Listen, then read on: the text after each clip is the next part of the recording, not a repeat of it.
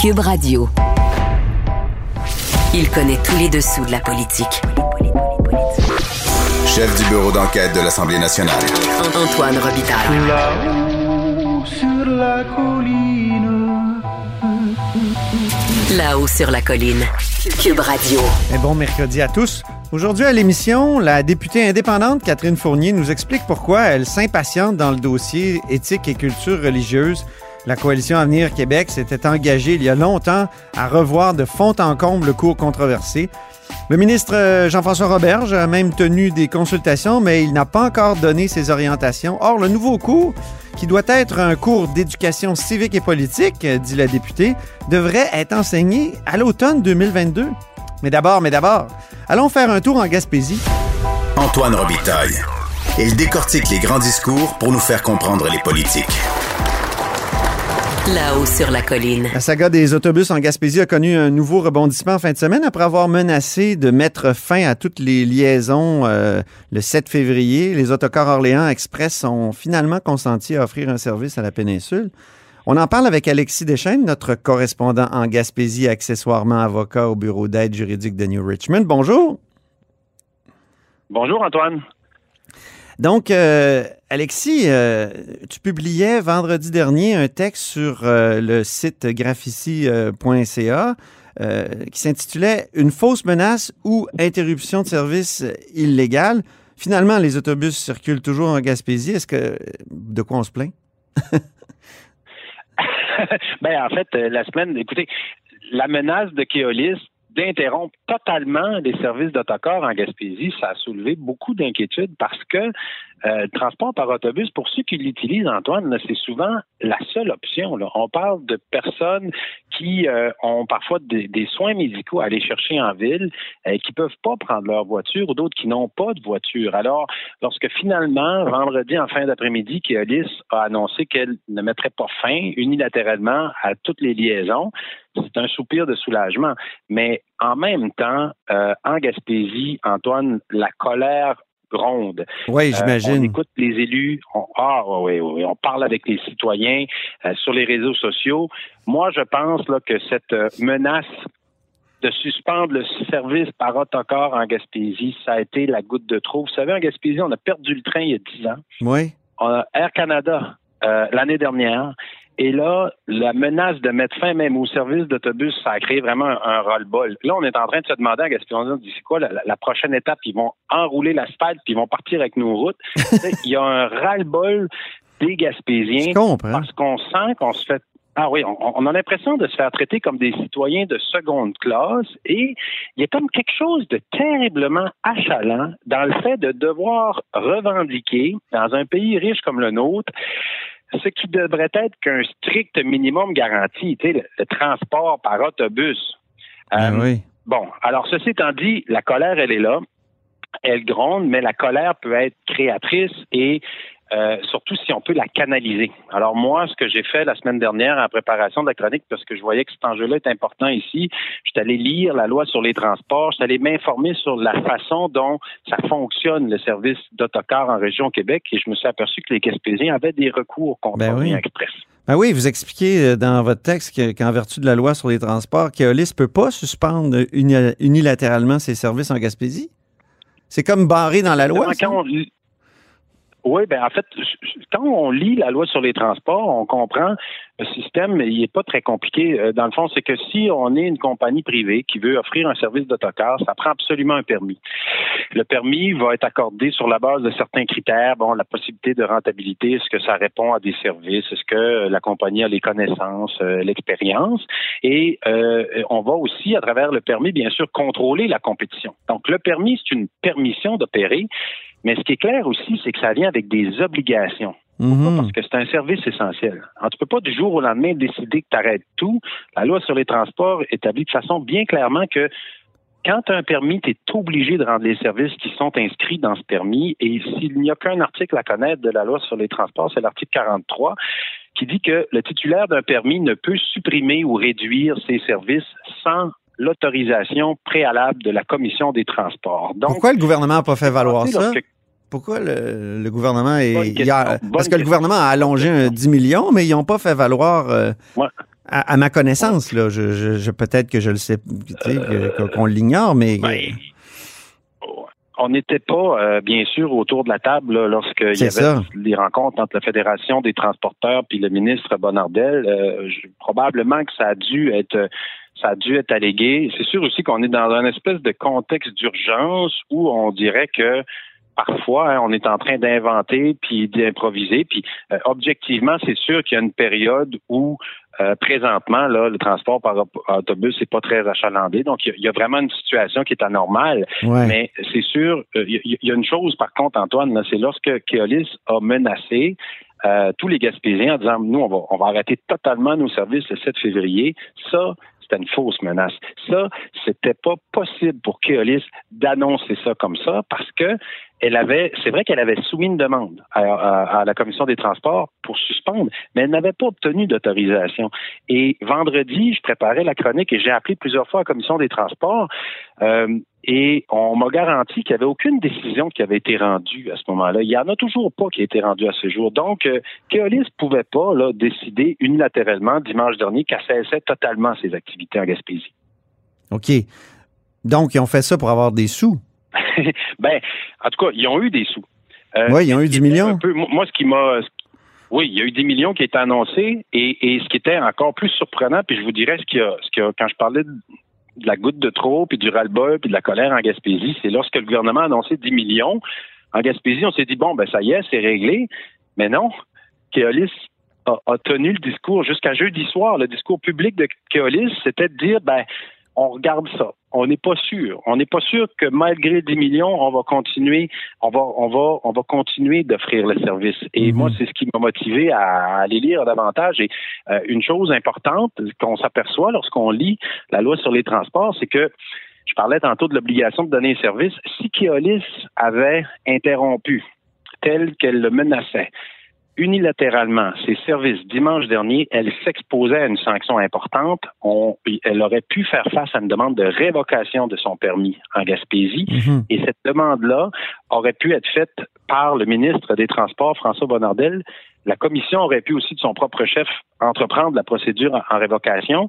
Et surtout, toute personne intéressée aurait pu le demander. Mhm. Donc, il y avait peut-être un jeu dangereux aussi qui était joué là, par Keolis, parce que si ils allaient de l'avant et ils interrompaient les services, un usager mécontent de la Gaspésie, puis ça serait pas très dur à trouver, aurait pu et demander la révocation euh, du permis de Keolis d'opérer en Gaspésie. Puis ça, c'est quand même une sanction qui est assez euh, radicale lorsqu'on Mhm. est une compagnie de transport par autocar. Et Vous êtes avocat, Alexis, euh, mais faisons-nous l'avocat du diable maintenant.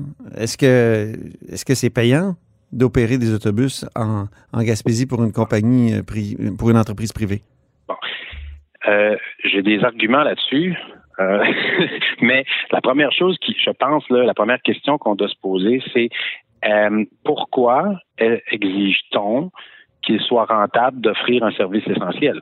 Ouais. Alors, c'est, c'est- moi, je pense que la première question, c'est est-ce qu'une personne qui habite à Chandler, à Gaspésie, qui doit obtenir des soins médicaux euh, à Rimouski et qui n'a pas de moyen de transport, est-ce que cette personne-là, dans son droit à la dignité, euh, devrait avoir accès à une façon de se rendre à ses soins médicaux?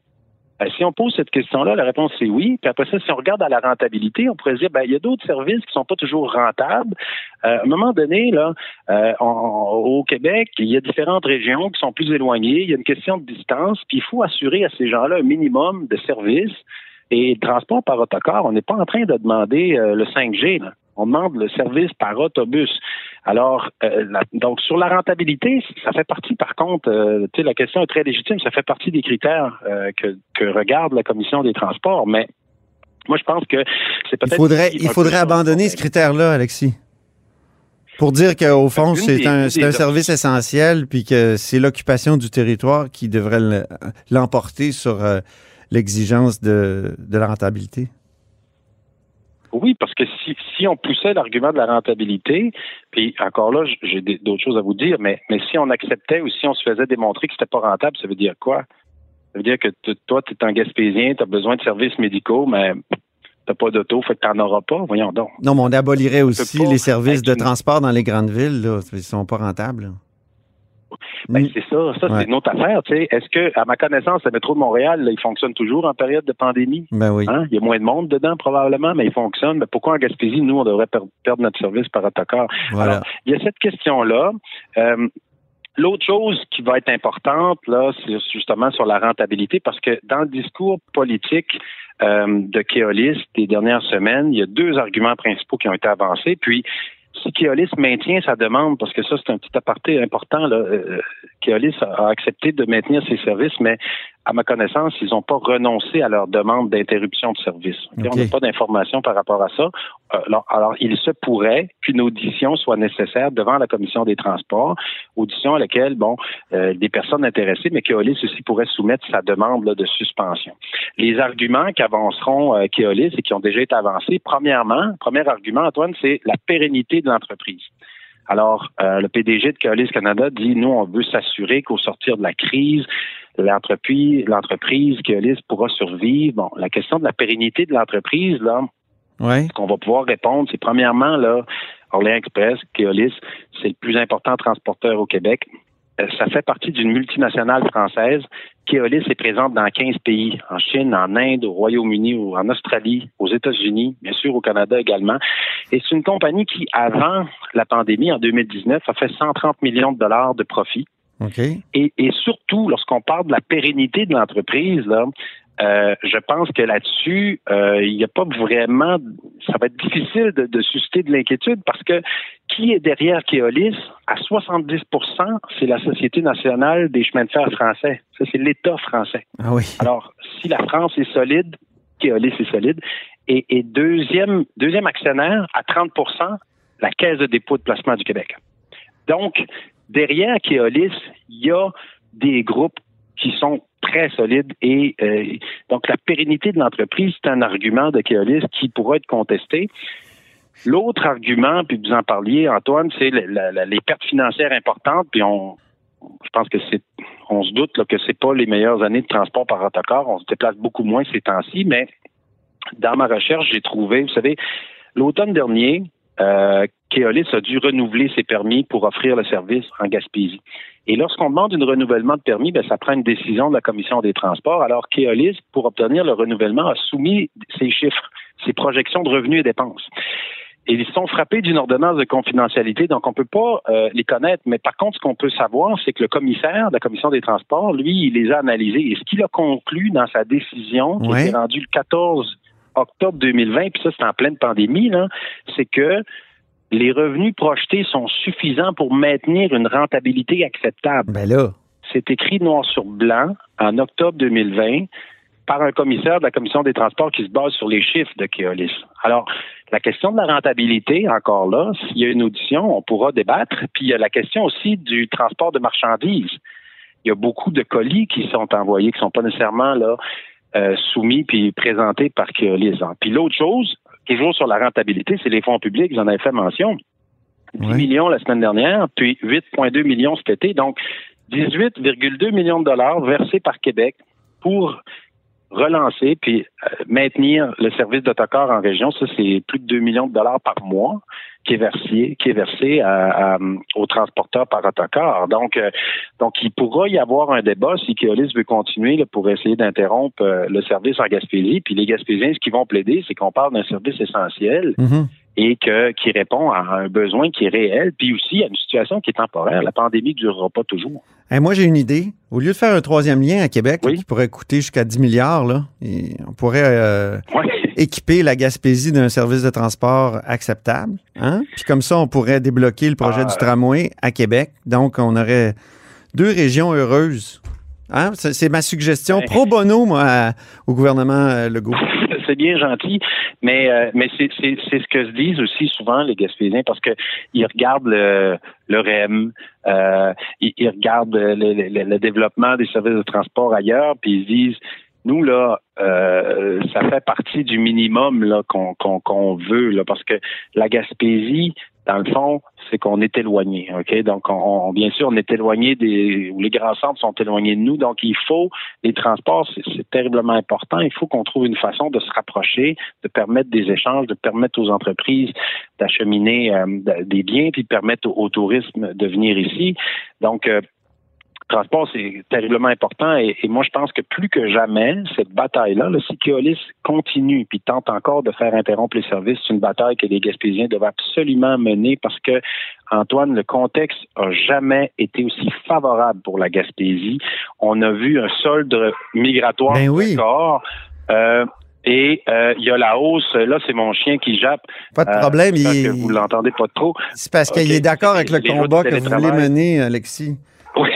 Il, il exprime son accord. il y a la hausse du il y a la hausse du télétravail et euh, le tourisme intérieur là. Ben oui. C'est la tendance, on s'entend. On l'a vu l'an passé, même euh, au détriment de certaines plages dans Gaspésie, mais on peut pas on peut pas réduire euh, l'été 2020 à ça quand même. Là. Il y a eu des bons côtés. Ben, en fait, ce que, ce, que, ce, que ça, ce que ça veut dire, là, c'est que euh, on a une occasion historique en Gaspésie, mais ce qu'il va falloir, c'est qu'on on soit capable d'accueillir les gens, accueillir des nouveaux arrivants, accueillir également euh, les touristes et le transport par autocar. Ça, ça fait partie ben oui. du minimum vital dont on a besoin en Gaspésie pour accueillir ces gens-là. Et, et, et c'est, euh, je pense, un minimum pour lequel il faut que les Gaspésiens se battent. Bien. Ben, merci beaucoup, Alexis Deschênes, notre correspondant en Gaspésie et avocat. Ça m'a fait plaisir, puis encore désolé pour le chien. Ah ben non, au contraire, ça mettait de l'atmosphère. Ça faisait très télétravail 2020-2021. Donc... Oui, oui, oui, c'était. Je tiens à ajouter que vous êtes accessoirement avocat au bureau d'aide juridique de New Richmond. Au revoir, Alexis. Merci. OK, au revoir.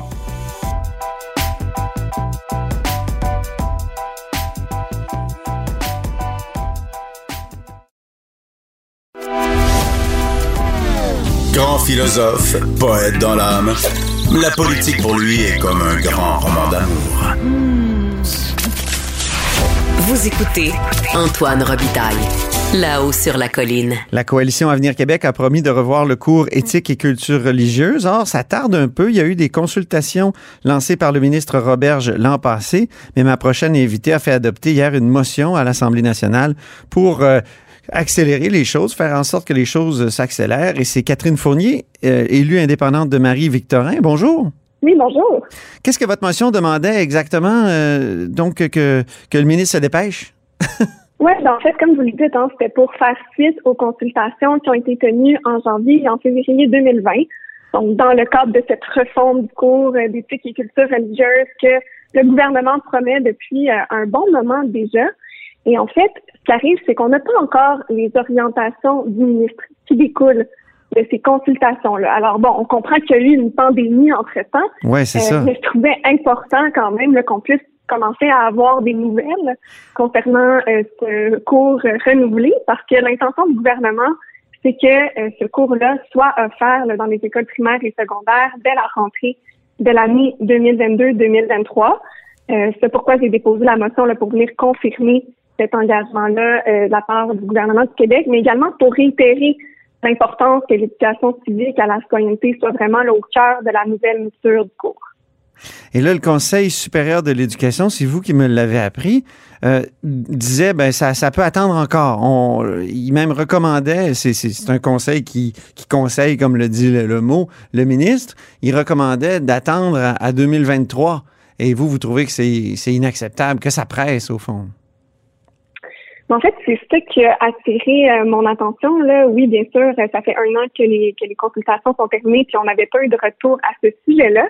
Mais effectivement, euh, j'ai pris euh, note de l'avis qui a été publié en janvier dernier par le Conseil supérieur de l'éducation sur le sujet, qui indiquait en fait que c'était le ministère de l'Éducation qui prévoyait plutôt une mise en œuvre en, 2023-2024. Donc ça, ça m'a motivé. C'est pour ça que j'ai souhaité confirmer là, auprès du gouvernement par le biais de ma motion. mais en fait, le Conseil... Puis elle a été adoptée, votre motion? Elle a été adoptée. Oui, tout à fait. Adaptée Donc, le gouvernement est d'accord. Le, le, gouvernement va aller plus vite que le Conseil supérieur de l'éducation.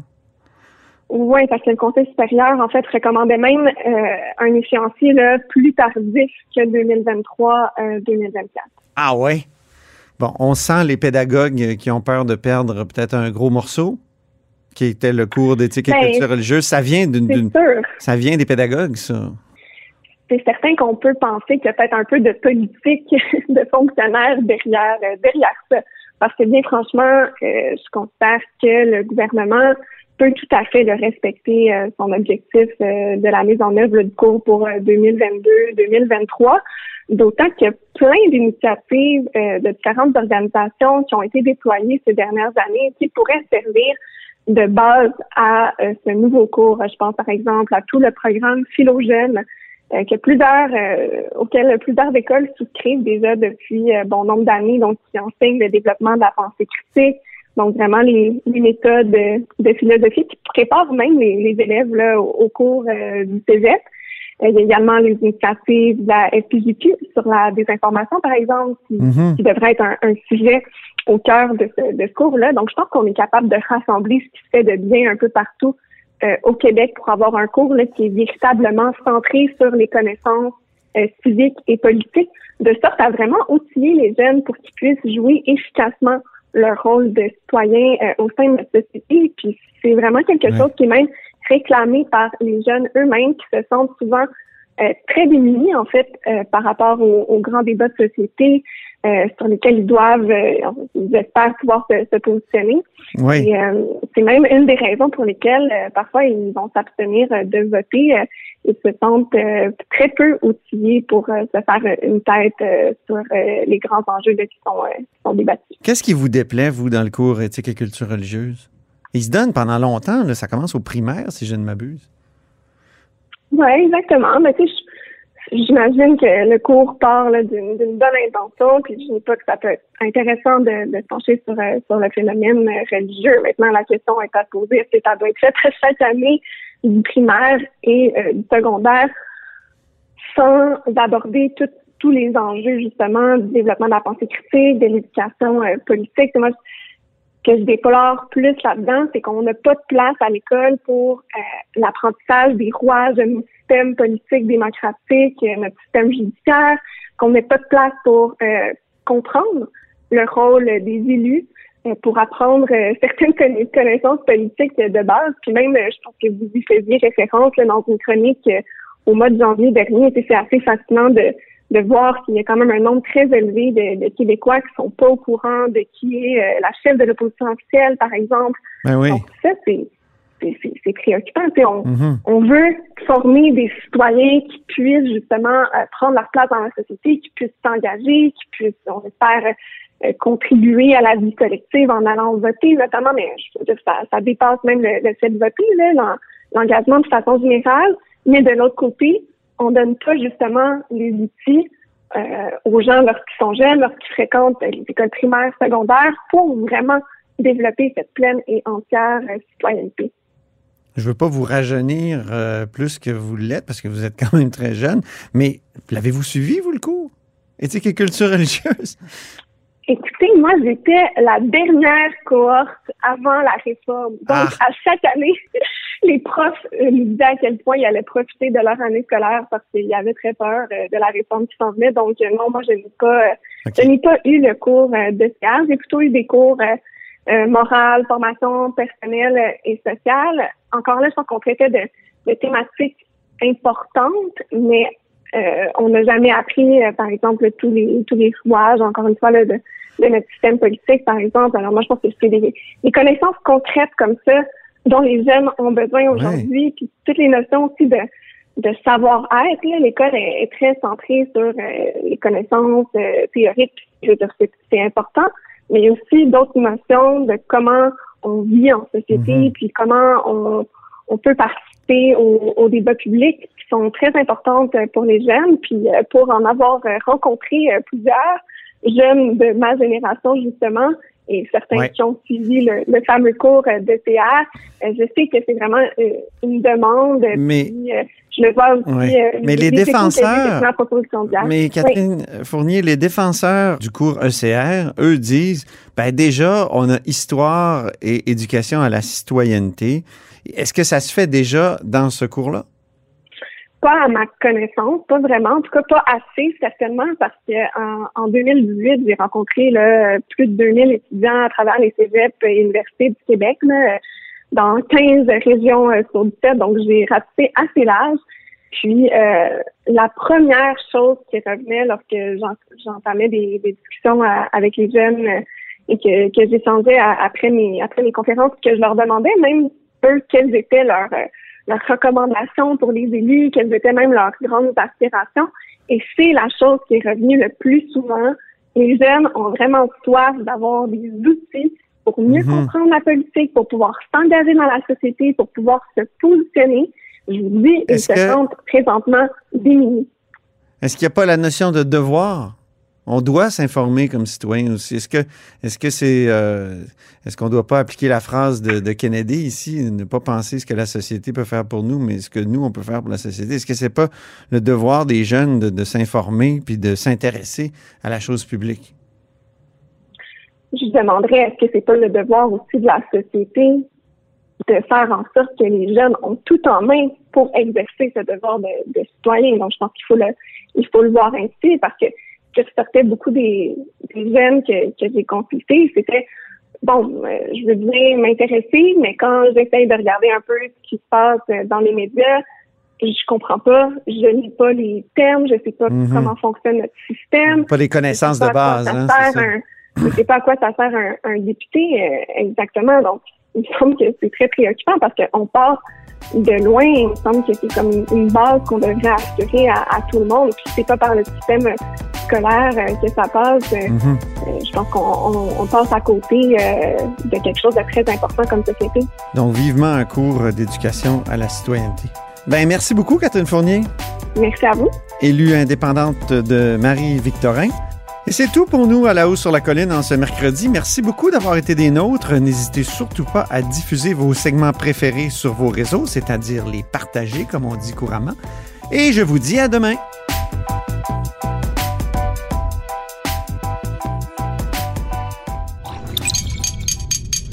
Cube Radio.